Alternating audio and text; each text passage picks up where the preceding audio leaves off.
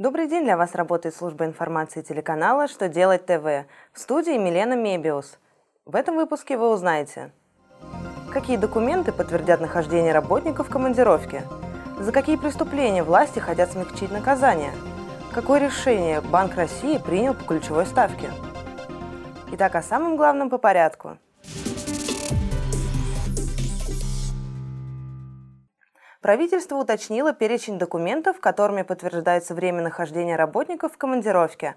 Как и прежде, при наличии билетов на проезд, время нахождения работников в командировке определяется на основании данных, указанных в них.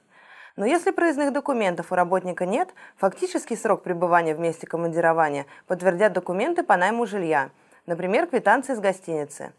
При отсутствии документов на проживание и проезд срок пребывания работника в командировке должен быть определен на основании служебной записки и другого документа, содержащего подтверждение принимающей работника стороны о сроке прибытия и убытия из места командировки.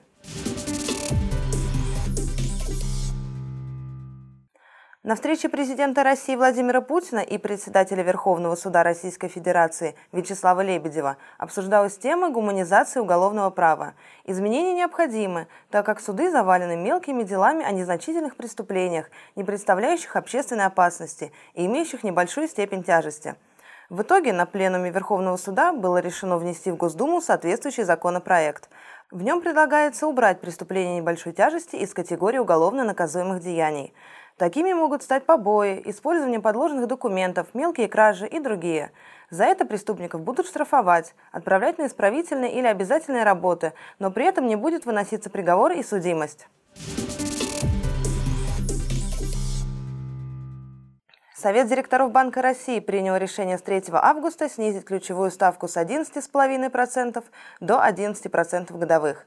На этот шаг регулятора оказали влияние инфляционные риски и экономическая ситуация в стране. Как прогнозирует Банк России, замедление роста потребительских цен в условиях слабого внутреннего спроса продолжится. В следующий раз Совет директоров рассмотрит вопрос об уровне ключевой ставки 11 сентября 2015 года.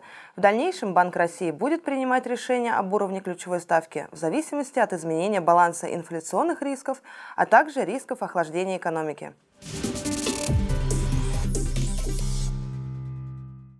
На этом у меня вся информация. Благодарю вас за внимание и до новых встреч!